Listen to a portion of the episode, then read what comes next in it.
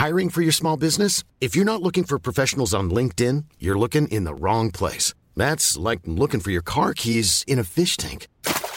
LinkedIn helps you hire professionals you can't find anywhere else, even those who aren't actively searching for a new job but might be open to the perfect role. In a given month, over 70% of LinkedIn users don't even visit other leading job sites. So start looking in the right place. With LinkedIn, you can hire professionals like a professional. Post your free job on linkedin.com slash people today.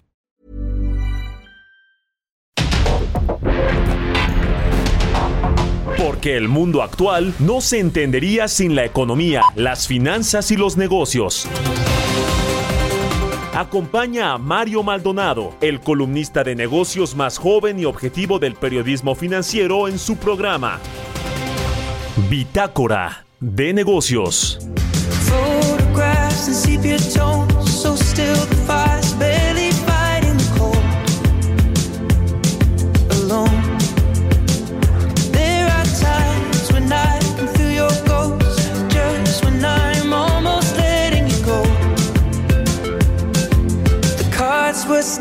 Against us both.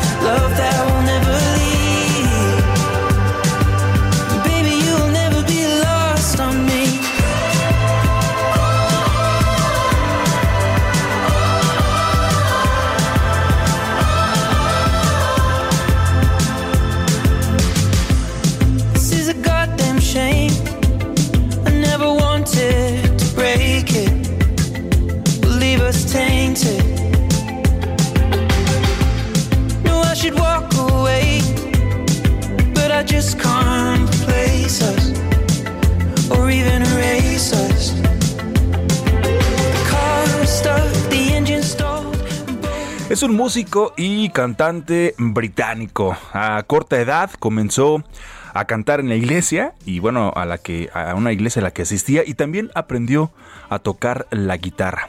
A los 16 años abandonó la escuela secundaria y se trasladó a Londres para proseguir con una carrera artística. Después de publicar un EP de forma independiente a principios del 2011, captó la atención de Elton John, quien lo puso en contacto con un sello discográfico y firmó un acuerdo de grabación. Después, en septiembre del 2011, también lanzó su álbum debut, que tuvo un éxito comercial y en la lista musical de discos de Reino Unido.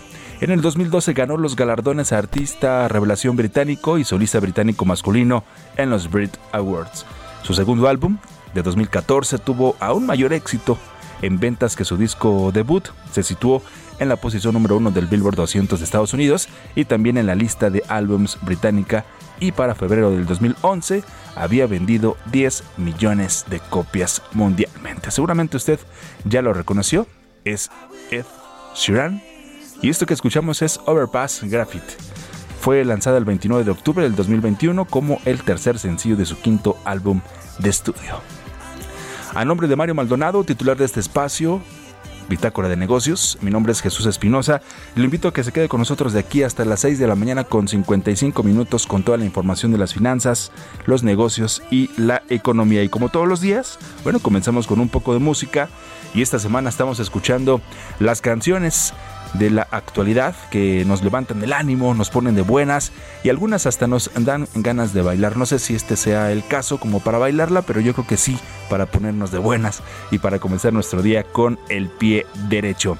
Como todos los días le tenemos mucha información. Hoy es martes, martes 26 de julio del 2022 y vamos a platicar como cada martes aquí en este espacio con Ernesto Farrell Santoscoy, él es presidente del Grupo Bursamétrica, a dónde nos puede llevar las políticas monetarias extremas. Más adelante lo vamos a desglosar y vamos a platicar con Ernesto O'Farrell. También vamos a platicar con Alexis Emilio, él es economista y ayer se dio a conocer eh, por parte de la agencia, por la parte de la calificadora Moody's, que México estaría cayendo en recesión el próximo año y enfrentaría una prolongada inflación. Así lo está proyectando Moody's y es que la economía de nuestro país, bueno, saldría de la recesión en, el primer trimestre del 2024 y la inflación regresaría al objetivo del Banco de México hasta mediados del 2025. Así son las proyecciones de Moody's. Vamos a estar desglosando también este tema, por supuesto, con Alexis Milo y otros temas que se dieron a conocer, por ejemplo, el día de ayer también de la economía mexicana, que se contrajo un 0.2% en mayo y también lo que se dio a conocer el pasado viernes, la inflación en nuestro país que rompió la barrera del 8% en la primera quincena de julio. Y es que el índice nacional de precios al consumidor se aceleró y registró esta variación que ya le decía de 8.16% empujado por el alza de la papa, la cebolla, el huevo y la naranja. Así que todos estos temas los vamos a estar platicando esta mañana. Así que lo invito a que se quede con nosotros, Bitácora de Negocios, con toda la información. Antes vamos a escuchar un poquito más de esta canción de Ed Sheeran y después le presento como todos los días el resumen con lo más importante de la economía, las finanzas y los negocios.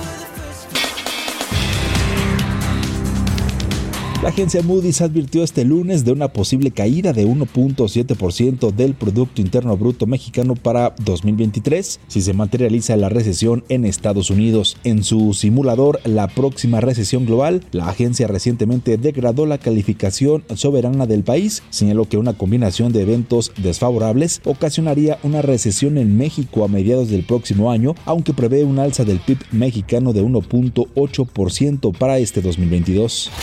En la mañanera del presidente Andrés Manuel López Obrador, el procurador del consumidor Ricardo Sheffield dio a conocer los servidores públicos que perciben un sueldo neto mayor al del presidente de la República, quien tiene un sueldo de 136.700 pesos al mes.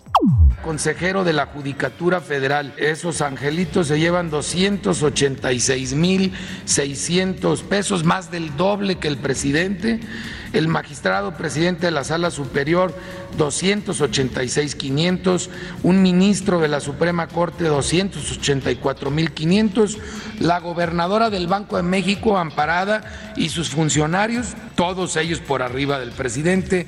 Ella gana 248 mil 500.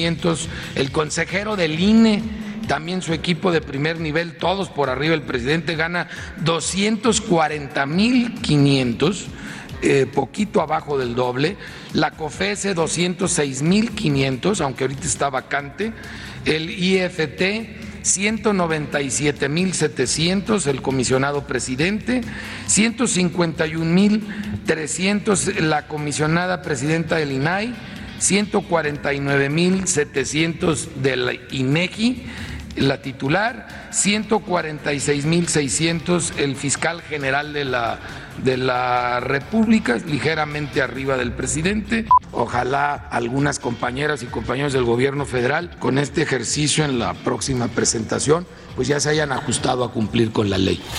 Este lunes el juez primero de distrito en el estado de Yucatán, Adrián Fernando Novelo Pérez, ratificó la suspensión definitiva contra la continuidad en las obras de construcción del tramo 5 del tren Maya que va de Playa del Carmen a Tulum en Quintana Roo. En la resolución ordenó mantener la suspensión definitiva de los actos reclamados atribuidos al Fondo Nacional de Fomento al Turismo, Fonatur y Fonatur Tren Maya. En mayo, la economía mexicana se contrajo 0.2% respecto a abril previo, de acuerdo con el indicador global de la actividad económica y con cifras desestacionalizadas, con lo que observó su peor registro desde agosto del año pasado con base en información del INEGI. La Confederación Patronal de la República Mexicana lanzó un SOS para que las autoridades dignifiquen a las empresas y las impulse como potenciales de desarrollo, luego de que por falta de apoyos gubernamentales orilló a que casi una de cada tres empresas desaparecieran durante la pandemia del COVID-19.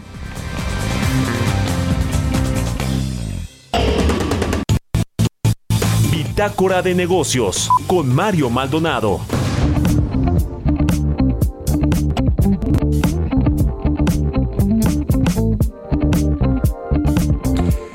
Bueno, ahí está el resumen de la información más importante. Ya escuchábamos acerca del tren eh, Maya, de esta obra emblemática del presidente Andrés Manuel López Obrador, de esta llamada cuarta eh, transformación. Y bueno, el tren Maya, así es como lo, como lo escuchábamos, un juez primero del distrito de Yucatán, pues decidió mantener la suspensión definitiva contra las obras de este tramo 5 Sur que ha sido tan, tan mencionado de esta obra del tren Maya en la zona que va de Playa del Carmen a Tulum, pero bueno, se modificó la medida. Y es que en acuerdo judicial publicado Recientemente se indica la decisión del impartidor de justicia, aunque no se especifican los cambios que se realizaron, mientras que el presidente Andrés Manuel López Obrador argumentó que el gobierno federal pues decidió la semana pasada catalogar al Tren Mayo como una obra de seguridad nacional, entre otras razones, por la intervención de Estados Unidos en el financiamiento de asociaciones civiles que buscan pues frenar la construcción de una de las obras insignias de su administración. También el juez dijo que se mantiene la concesión de la suspensión definitiva de los actos reclamados precisados atribuidos al Fondo Nacional de Fomento al Turismo y Fonatur Tren Maya, que es una sociedad anónima de capital variable, pero en los términos, con las precisiones y también para los efectos señalados en la parte considerativa de esta resolución. Así lo declaró y así lo señaló este juez y declaró también, de hecho, fundado el incidente de modificación o renovación de la suspensión definitiva que fue presentado por Marco Aurelio Colín Hinojosa, apoderado legal del Fonatur Tren Maya. Ya por último, desde junio, el Fonatur solicitó al juez revocar el freno a las obras bajo el argumento de la autorización de manifestación de impacto ambiental por parte de la Secretaría de Medio Ambiente y también de Recursos Naturales. El presidente Andrés Manuel detalló que a pesar de tener todos los permisos de las comunidades de la zona y cumplir con los requerimientos oficiales, llegaron eh, así los mencionó y así los calificó como pseudoambientalistas de la Ciudad de México y otros estados financiados por el gobierno estadounidense para promover amparos con la finalidad de detener las obras, de detener las obras. Así que mientras el juez eh, dice que no, que se mantiene, que se mantienen paradas las obras, pues el gobierno federal dice que van a continuar con esto por considerarlo como seguridad nacional. En fin, así las cosas. Y por otro lado, bueno, también ayer, ayer eh, lunes, Ayer lunes 25 de julio, la Bolsa Viva cumplió cuatro años con una participación de mercado del 10%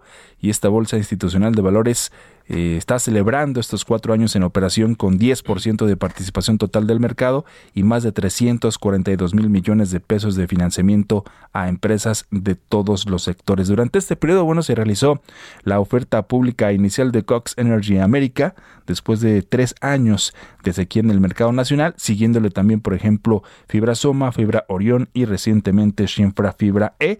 También se ha realizado la colocación de 102 emisiones de deudas de largo plazo y 108 de corto plazo. El listado del primer bono verde con componente forestal, también la colocación del 100% de los bonos etiquetados de género en México, así como el primer bono sustentable emitido por una institución financiera no bancaria del sector privado y la colocación en 2021 del primer bono social de recuperación y reactivación por COVID-19. María Ariza, que es la directora general de Viva, señaló que en la bolsa se ha estado operando más de 2 mil millones de pesos diarios, lo que representa el 10% de participación total del mercado. Adicionalmente, desde que esta bolsa inició operaciones el 25 de julio del 2018 al primer semestre del 2022, el importe promedio operado en México se ha incrementado más del 40%, llegando a 22 mil millones de pesos diarios. Así que, bueno, pues muchas felicidades a todos los que participan, laboran, trabajan, que invierten también ahí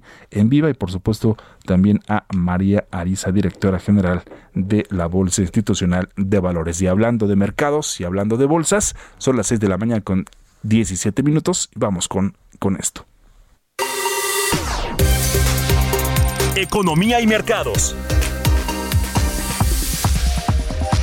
Roberto Aguilar, ¿cómo estás? Muy buenos días. Bienvenidos a esta cabina de radio del Heraldo Radio, en vivo desde la Torre Carrachi. ¿Cómo estás? Muy buenos días. ¿Qué tal, mi estimado Jesús? Muy buenos días. Me da mucho gusto saludarte a ti y a todos nuestros amigos. Fíjate que las bolsas asiáticas recortaban pérdidas ya que la confianza de los inversionistas mejoró tras conocerse los planes de China que platicamos ayer para hacer frente a la crisis de la deuda del sector inmobiliario, un enorme fondo de ayuda de más de 40 mil millones de dólares para apoyar justamente a este sector que bueno pues había amenazado con generar un gran riesgo no solamente interno sino externo por la falta de pago. Por su parte los mercados europeos retrocedían ya que la caída de los minoristas y del banco suizo UBS contrarrestaba el repunte de las acciones petroleras y de Unilever que por cierto subía tras incrementar su previsión de ventas justamente para este año. Los futuros de las bolsas estadounidenses con ligeras bajas y bueno los inversionistas están al de un alza de la Reserva Federal de 75 puntos base mañana y los mercados valoran todavía un riesgo de 10% de un aumento mayor mientras esperan a ver las señales de alarma económica que, pueden provocar un cambio en las declaraciones justamente de los dirigentes de la Reserva Federal. Fíjate que interesante lo que sucedió ayer, Jesús, es que una advertencia de Walmart sobre sus utilidades provocó una liquidación de acciones de los principales eh, de las principales empresas minoristas de Estados Unidos. Hay que comentar lo que Walmart pues, es el supermercado más grande en Estados Unidos. Sus eh, cifras se siguen justamente como un termómetro del estado de salud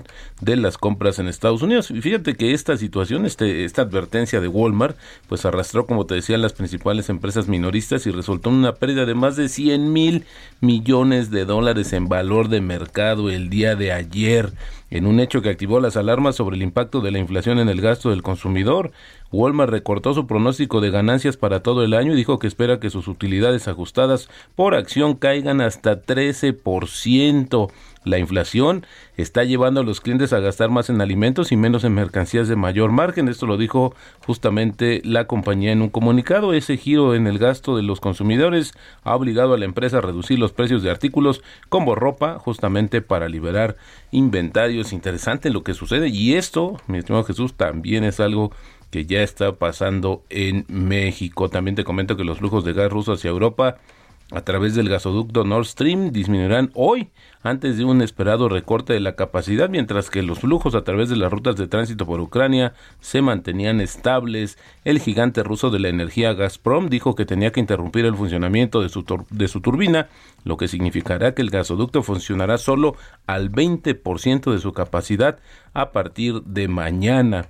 Gazprom había citado anteriormente el retraso en el retorno de otra turbina que estaba siendo revisada en Canadá como razón para reducir los flujos al 40% en junio, antes de detenerlos por completo durante 10 días de mantenimiento programado para este mes, que bueno, justamente terminó el 21 de julio. Rusia suministraba el 40% del gas de la Unión Europea antes de su invasión de Ucrania a finales de febrero.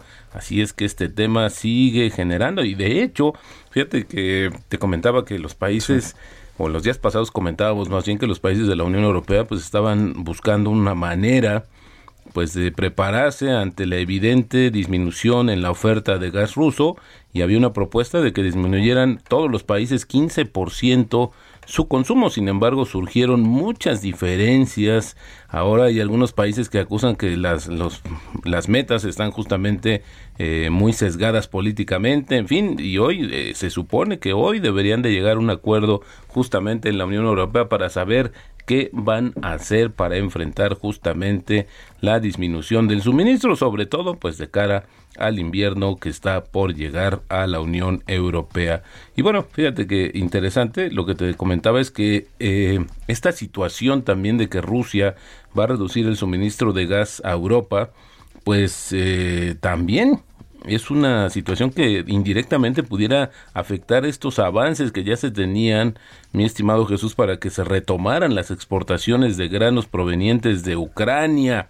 Justamente el viernes se había alcanzado un acuerdo en el cual había participado no solamente Turquía, sino también las Naciones Unidas, pero después hubo un ataque ruso con misiles en el puerto ucraniano de Odessa este fin de semana y esto pues eh, nubló la posibilidad y ahora esta situación del gas pues pareciera que también es un segundo golpe para esta situación. Sin embargo, hay voces que son mucho más optimistas y piensan que sí se va a retomar la exportación sobre, el, sobre todo del trigo proveniente de Rusia y también, fíjate, la ciudad de Shenzhen, en el sur de China, se comprometió a movilizar todos los recursos para frenar un brote de COVID-19 que se extiende lentamente, ordenando la aplicación estricta de pruebas y controles de temperatura, así como el confinamiento de los edificios afectados por el COVID.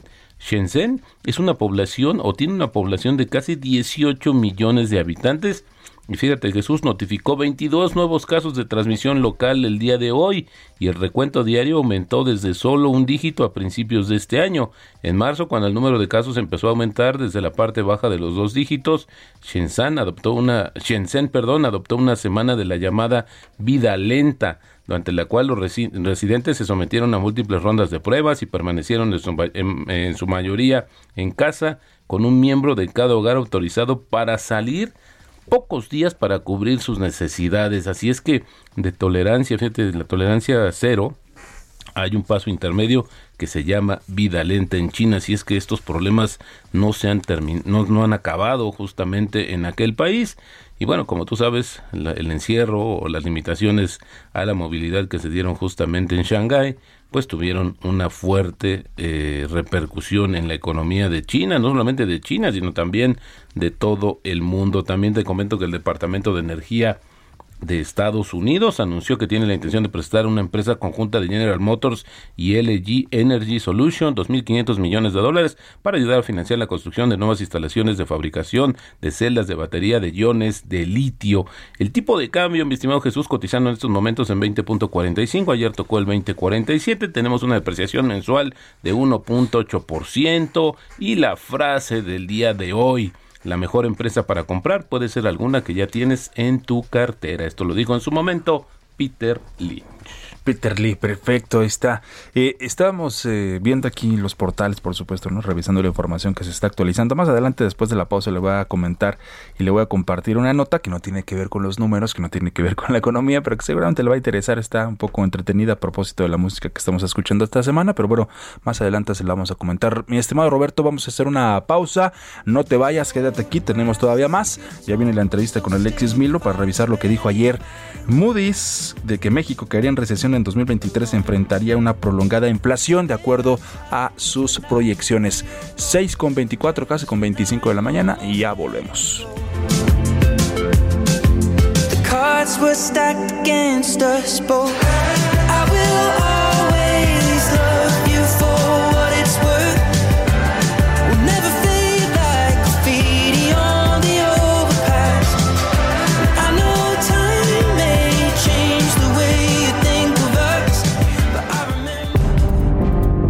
En un momento continuamos con la información más relevante del mundo financiero en Bitácora de Negocios con Mario Maldonado.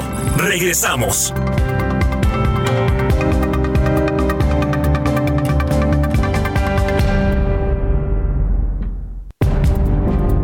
Estamos de vuelta en Bitácora de Negocios con Mario Maldonado.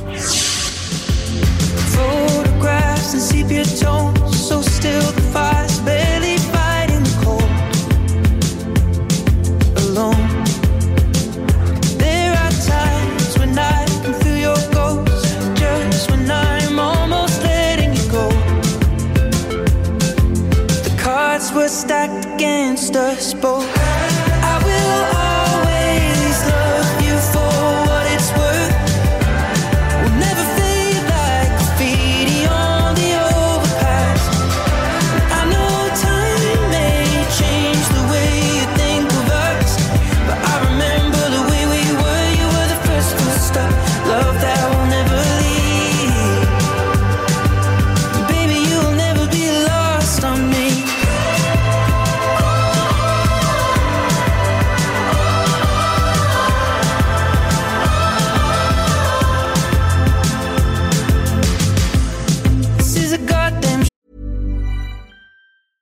Hiring for your small business? If you're not looking for professionals on LinkedIn, you're looking in the wrong place. That's like looking for your car keys in a fish tank.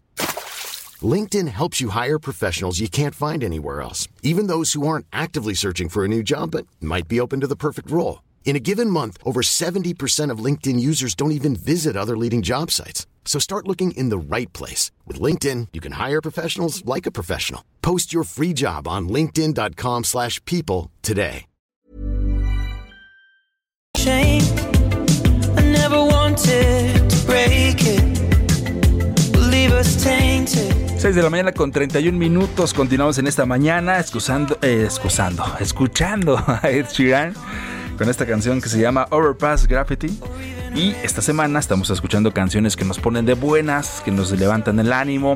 Algunas para para bailar este no es el caso, ya le estaremos presentando presentando algunas que sí, que sí nos dan ganas de levantarnos, de movernos y de bailar. Mi estimado Roberto, no sé si a ti te guste bailar cuando asistes a alguna reunión, etcétera, pero bueno, esta canción creo que sí nos pone de buenas, ¿no? Prefiero tomar. ¿Prefieres tomar? No, no, no te conociéramos. tomar. Y Y luego, tomar. Y tomar y bailar, bueno, para que te, para que te dé este ánimo, ¿no? Para que te desinhibas. Exactamente. ¿Te gustan los superhéroes, mi estimado Roberto? Sí, fíjate que esta. Seguro vas a platicar de este actor mexicano. que- No.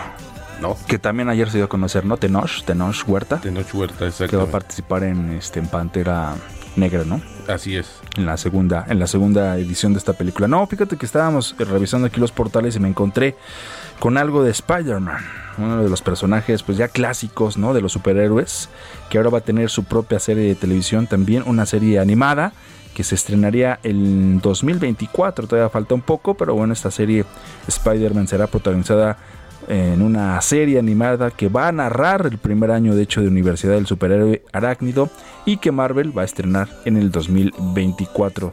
Siempre es bueno tener buenas versiones, no nuevas versiones de los superhéroes y la verdad es que uno se transporta a aquellos años de la infancia cuando te levantabas, ahora que vienen las vacaciones o ya son vacaciones de hecho, ¿no? En, en los- Sí, en las escuelas.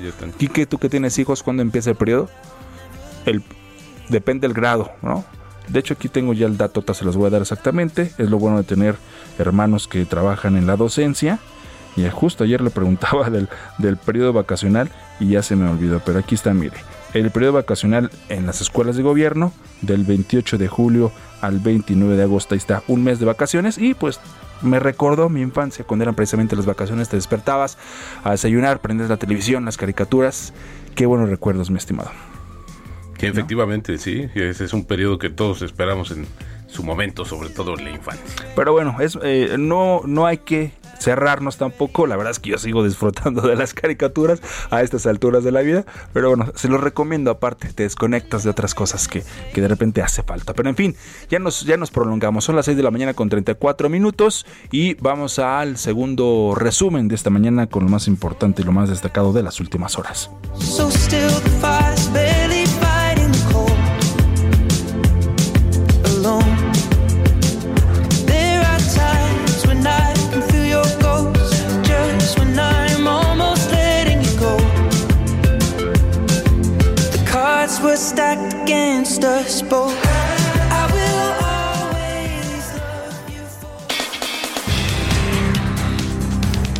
En una reunión con empresarios se planteó trabajar con la Secretaría de Relaciones Exteriores la incorporación de trabajadores centroamericanos para cubrir las vacantes que se tienen en Quintana Roo. El canciller Marcelo Ebrard dio indicación al subsecretario de América Latina y el Caribe, Maximiliano Reyes, para que el sector privado le externe sus necesidades en recursos humanos. El gobierno de la Ciudad de México presentó la línea telefónica asterisco 765 denominada Mujeres SOS, en la cual se brindará atención a emergencias para mujeres. Durante el informe mensual de la alerta por violencia contra las mujeres de la Ciudad de México, la jefa de gobierno de la capital, Claudia Sheinbaum, expuso que este será un servicio gratuito y confidencial, además de que será atendido por 166 mujeres operadoras capacitadas en atención con perspectiva de género. Se puede marcar desde el celular o desde cualquier teléfono fijo. El tema no solamente es el número al que se marca, sino todo lo que está atrás del número que se marca.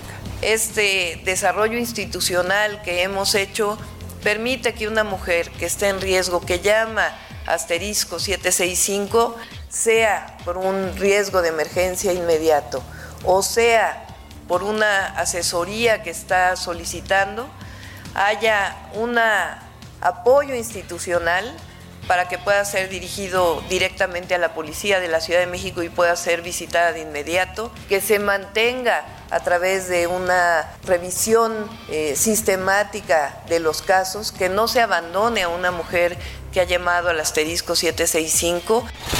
La jefa de gobierno, Claudia Sheinbaum, explicó que la llamada se recibe en el C5 y se activa un protocolo integral de atención a la violencia de género, por lo que ante alguna agresión en la que la persona que llama sienta que peligra su vida, se mandará de inmediato a auxilio sean policías o unidades médicas.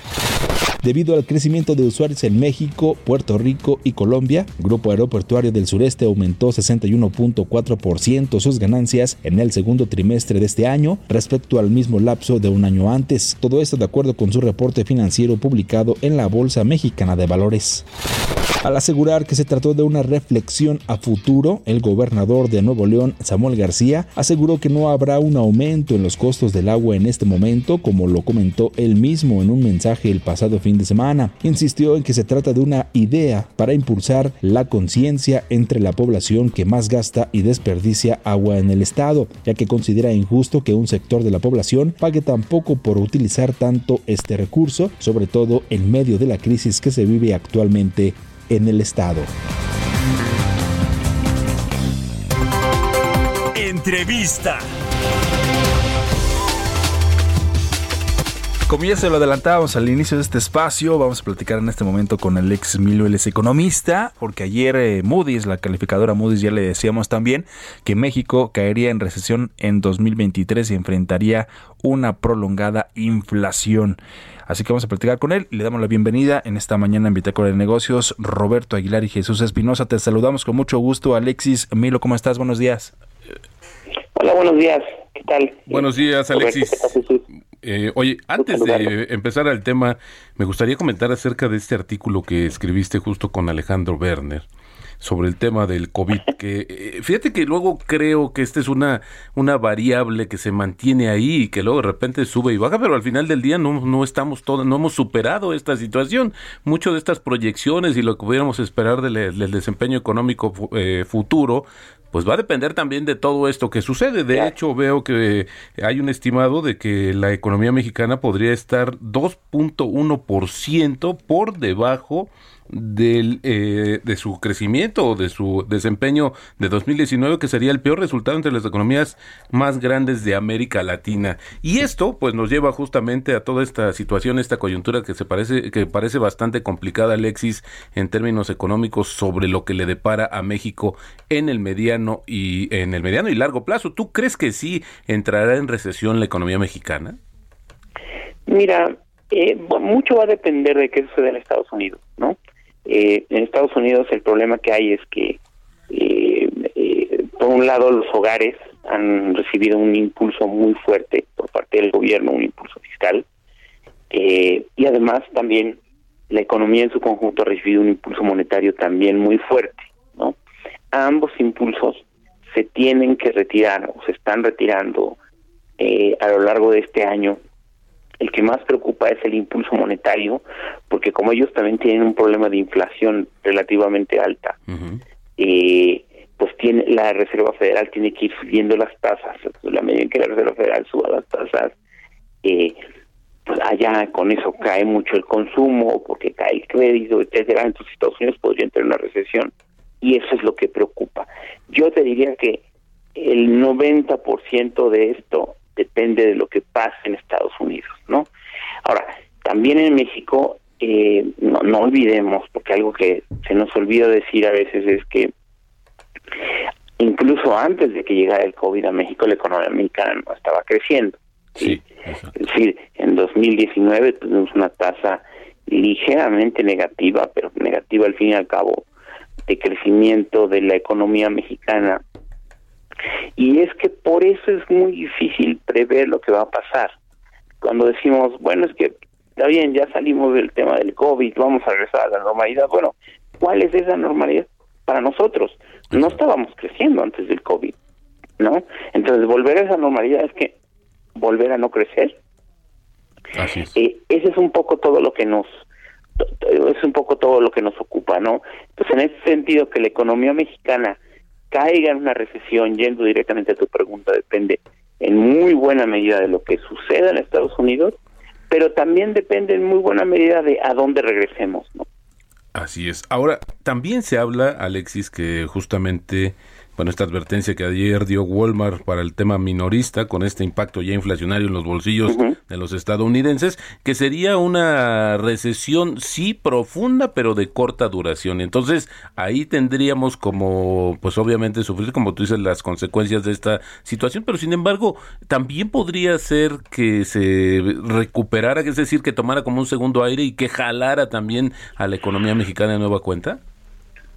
Sí, puede ser. Mira, a ver, recordemos una cosa.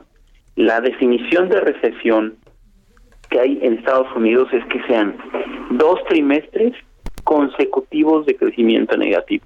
Okay. Lo cual, sí, obviamente es una, una situación preocupante, pero tampoco es, eh, pues, eh, digamos, una situación generalizada y prolongada de mucho menor actividad económica, ¿sí? En ese sentido, cuando se habla de una posibilidad de recesión en Estados Unidos, pues sí, pues es que de pronto viéramos que este trimestre, eh, el segundo, ¿no? Que todavía no tenemos datos para eso, y el tercero, por así decirlo, pues mostrar una ligera, una recaída, un crecimiento negativo eh, ligero pero negativo al fin y al cabo y que eso fuera una recesión y que de alguna manera pues ya con todo esto se hubieran dado los ajustes eh, sobre todo en el consumo de los hogares como como tú lo bien mencionas que es lo que dice Walmart y que después de ese ajuste en el consumo de los hogares pues viéramos una recuperación no eso yo creo que sería eh, una una una recesión más o menos ligera no Ok. Ahora, ¿Puede México hacer o acelerar algún proceso, Alexis, para justamente amortiguar los efectos de lo que podríamos decir que sería inevitablemente esta situación de menor crecimiento de la economía estadounidense, estadounidense y, por, y por ende de la economía mexicana? Pues mira, lo que podría hacer México, pero no lo está haciendo, es, eh, pues de alguna manera, reforzar el motor de crecimiento que ha sido las que han sido las exportaciones para nuestro país. Así eh, eh, eh, es decir, si tú ves qué explica el crecimiento de la economía mexicana, llamémosle la recuperación el año pasado, 2021, y, y en lo que va de este año, que es sobre todo el primer semestre, pues son las exportaciones. Sí. Unas exportaciones que, como tú sabes bien, Roberto, son el 90% son Estados Unidos. Así es y que y, que este y que de alguna manera es lo que ha explicado eh, el rebote por así decirlo de nuestra propia economía no porque si tú ves el resto de los componentes la inversión pues muy baja prácticamente estancada no sí. el gasto del gobierno pues no ha habido un impulso fiscal importante. Así es. No eh, eh, pues, son son las exportaciones. Y las exportaciones recordemos el tú lo decías hace un momento que el 90% eh, del destino de las exportaciones son Estados Unidos. Entonces pues qué podría hacer el gobierno para hacer más expedita esta recuperación pues sería fortalecer las exportaciones a Estados Unidos cosa que de alguna manera con lo que hemos visto con el Tratado de Libre Comercio pues no es lo que está sucediendo no claro. entonces eh, eso es lo que yo creo que se podría hacer y no se está haciendo, ¿no? Ahora, ¿qué papel está eh, justamente en este contexto, Alexis, jugando este esta tendencia del nearshoring, que no es necesariamente algo que esté promoviendo el gobierno, sino es más bien un movimiento de estas cadenas de abasto y de suministro globales después del, de la, del aprendizaje que dejó la pandemia? Mira, yo creo que esto es algo que se ha que se ha también aprovechado poco, ¿sí? Eh, ¿Qué es esto del nearshoring? Es básicamente aprovechar el hecho de que con las nuevas reglas del Tratado de Libre Comercio, y dado que México está integrado a Estados Unidos, es tratar de que muchas empresas se vengan a México, dejen Asia, principalmente China, eh, se vengan a México aprovechando dos cosas. Aprovechando eh, por eso el término en inglés, ¿no? El nearshoring es que están cerca del mercado final, que es Estados Unidos, por una parte, Sí. pero por otra parte aprovechar también que la mano de obra en México, pues por distintas razones que nos llevaría mucho tiempo discutir, es ahora ya más barata en México que en China, ¿sí? Ok. Entonces, aprovechar esa, esa combinación de cosas y sobre todo que tenemos un tratado de libre comercio, pues sería, digamos, muy, muy, muy afortunado para el caso de México eh, a- a- estas nuevas condiciones de nearshoring, pero creo, creo y, y- y vinculo esto con tu pregunta anterior, eh, Roberto, creo que es algo que no se está aprovechando adecuadamente. Es decir, no se están dando a las compañías, a las empresas esta esta seguridad para que se vengan a instalar en México, para que vengan y pongan capacidad productiva en México, eh, sino más bien todo lo contrario con esta revisión en ciernes del Tratado de Libre Comercio, ¿no? Claro. Que podría no solo afectar al sector energético, sino podría afectar en su conjunto, eh, digamos, ese sector energético en el que del que no nada más mm, muchas empresas invierten, sino además del que muchas empresas se pueden ver beneficiadas o perjudicadas, ¿no? Es decir, imagínate una industria pesada que utiliza mucho gas, ¿no? Sí. o que utiliza mucha electricidad, pues evidentemente todo esto, aunque no sean empresas que estén en el ramo energético por sí mismas, pues son empresas que están sujetas, que estarían sujetas a esta incertidumbre. Por supuesto. Alexis, y ya por último, rapidísimo, ¿cómo ves la expectativa mañana de la Reserva Federal de Estados Unidos? Todavía permanece ahí, está flotando la posibilidad de un punto porcentual, pero el mercado pues se inclina por tres cuartos de punto. ¿Cómo lo ves tú? Mira, no creo que sea un punto porcentual, no olvidemos que este aumento de tres cuartos de puntos, en 75 puntos base, que es lo que vimos, ya era el aumento más alto que, hemos, que, que, que dio la Reserva Federal desde, 19 desde 1994. Ok. que dicho sea, recu- valga recordar que nos puso la mesa para la crisis del tequila en México, ¿no? Sí. Entonces tampoco es para para para para estar este para para digamos para no preocuparnos digamos que, de que hubiera un aumento tan grande. Yo no creo que sea tan grande. Mira lo que dicen los lo que dice el consenso es que la reserva federal va a aumentar aproximadamente eh, otros 175 puntos base en las cuatro reuniones que tiene el próximo en lo que resta de este año sí entonces quiere decir que una una algo razonable sería pensar que aumente eh, de estas cuatro que quedan 75 perdón 50 en cada una Ajá. y luego 25 Así como que un poco diciendo bueno ya ya ya le metí ya le metí velocidad ahorita le bajo un poquito Exacto. entonces, si me preguntaras, yo creo que podría ser 75, eh, pero no creo, yo creo que más bien sería 50, que haga lo mismo en las otras, en otras dos reuniones después, sobre todo porque la inflación va a seguir saliendo alta en Estados Unidos, ¿no? Si tú ves todos los pronósticos de inflación, eh, pues in- eh, indican que la inflación de alguna manera pues quizá ya ya ya ya tuvo un pico pero va a seguir alta y que luego terminaran en diciembre que es la última reunión eh, subiendo 25 y con esas 3 de 50 más 25 pues tuviéramos los 175 puntos base que, que de nuevo Roberto no es poca cosa no Claro. eh, así es. y, y, eso sería, digamos, lo que yo anticiparía para la Reserva Federal mañana, 50 Excelente. puntos base. Y que así Excelente. se siga. Alexis Milo, economista, muchísimas gracias por tu plática, muy interesante los puntos de vista y pues seguiremos en contacto. Muy buenos días. No, muchas gracias a ustedes. ¿eh? Gracias Jesús, gracias Roberto. Gracias, muy buenos días. 6 con 50. Radar Económico. Ya casi nos vamos, pero antes, por supuesto, como cada martes, la colaboración de Ernesto Farrell, presidente del Grupo Borsamétrica. Ernesto, te saludamos con mucho gusto, muy buenos días. ¿A dónde nos puede llevar las políticas monetarias extremas, hablando precisamente de alzas, de tasas, etcétera? ¿Cómo estás? Buenos días. Muy buenos días, Roberto.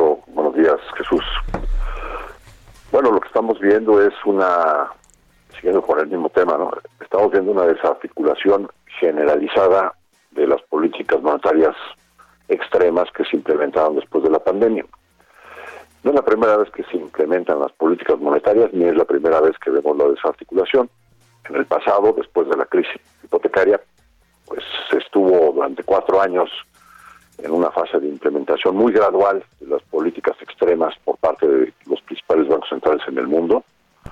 Y después, pues la desarticulación, pues también fue ocupó un espacio. De hecho, pues eh, la Reserva Federal eh, pues fue la que lideró esa desarticulación. Eh, a partir de 2015 empezó a subir tasas de interés, pero ya desde mayo del 2011 el señor Bernanke estaba advirtiendo que se iba a pasar a la fase de tapering, en donde se le va saliendo la llave a la creación de dinero. Pero pues llegamos a la pandemia y, por ejemplo, el Banco Central del Euro no se había movido un ápice de su política monetaria extrema.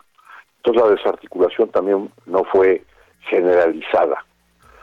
En este caso, ahora con la pandemia, sí la implementación fue generalizada, inmediata, y ahora la desarticulación pues va a, a coincidir entre más bancos centrales al mismo tiempo, y eso es una circunstancia inédita. Es decir, no nada más es el alza de las tasas de interés lo que puede afectar la actividad económica, sino también la necesidad que tienen los bancos centrales de recoger dinero, de hacer una política de contracción monetaria para realmente impactar en la demanda de bienes y servicios y tratar de bajar las presiones inflacionarias. En el caso de Estados Unidos, arrancó la contracción de dinero eh, pues hace unos meses con una un monto mensual de 47.500 millones de dólares. Eso al año te daría 550 mil millones de dólares y eso representa el 2.3% del PIB. O sea, también no es una cosa menor esa contracción monetaria. Pero a partir de septiembre, ya está determinado, van a duplicar la cantidad mensual y pues al año eso da 1.1 billones de dólares, trillions en inglés, lo que representaría el 4.6% del PIB. Eh, pero si todos los demás bancos centrales se ponen a hacer lo mismo, al mismo tiempo, bueno, pues entonces, así como tuvimos mercados tanto financieros como de bienes que se inflaron con el exceso de liquidez hasta el Bitcoin, que llegó a valer 67 mil dólares, ¿no? Ahora está abajo de 20 mil. Bueno, pues eh, en esta fase de, contracción monetaria generalizada pues puede haber una a su vez una contracción de precios tanto de los mercados financieros como de los mercados de bienes también muy muy relevante, lo que acompañado con una caída de la demanda, o sea, con una recesión, pues nos puede dar de nueva cuenta en el futuro alguna fase de deflación eh, y no menor y además, bueno, pues con efectos amplificados en México por la falta de inversión que estamos viendo pues ya veremos qué es lo que sucede también y por supuesto todos atentos a lo que también eh, pase en los Estados Unidos con la Reserva Federal y, ver cómo se comportan los mercados y qué es lo que se da, lo que se da o lo que se decide en, en, esta también en esta reunión de la FED. Como todos los martes, te agradecemos mucho Ernesto Farrell, presidente de Bursamétrica. Muchas gracias y muy buenos días. Gracias Ernesto, muy buenos días. Ya nos vamos, Roberto Aguilar, muchas gracias, muy buenos días. Al contrario, muy buenos días. Gracias también a Kike Hernández en la consola, Adrián Alcalá que nos eh, ayudó con la producción, muchas gracias a todos, quédense aquí con Sergio y Lupita y a nombre de Mario Maldonado, gracias, buenos días, nos escuchamos mañana, mi nombre es Jesús Espinosa, mañana aquí en punto de las seis.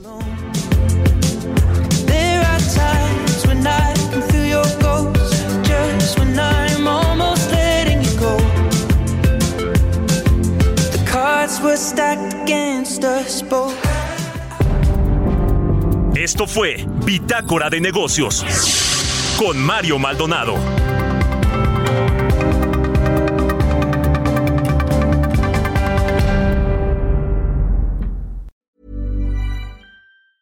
Even when we're on a budget, we still deserve nice things. Quince is a place to scoop up stunning high-end goods for 50 to 80% less than similar brands. They have buttery soft cashmere sweaters starting at $50, luxurious Italian leather bags, and so much more. Plus, Quince only works with factories that use safe, ethical, and responsible manufacturing. Get the high-end goods you'll love without the high price tag with Quince. Go to quince.com/style for free shipping and 365-day returns.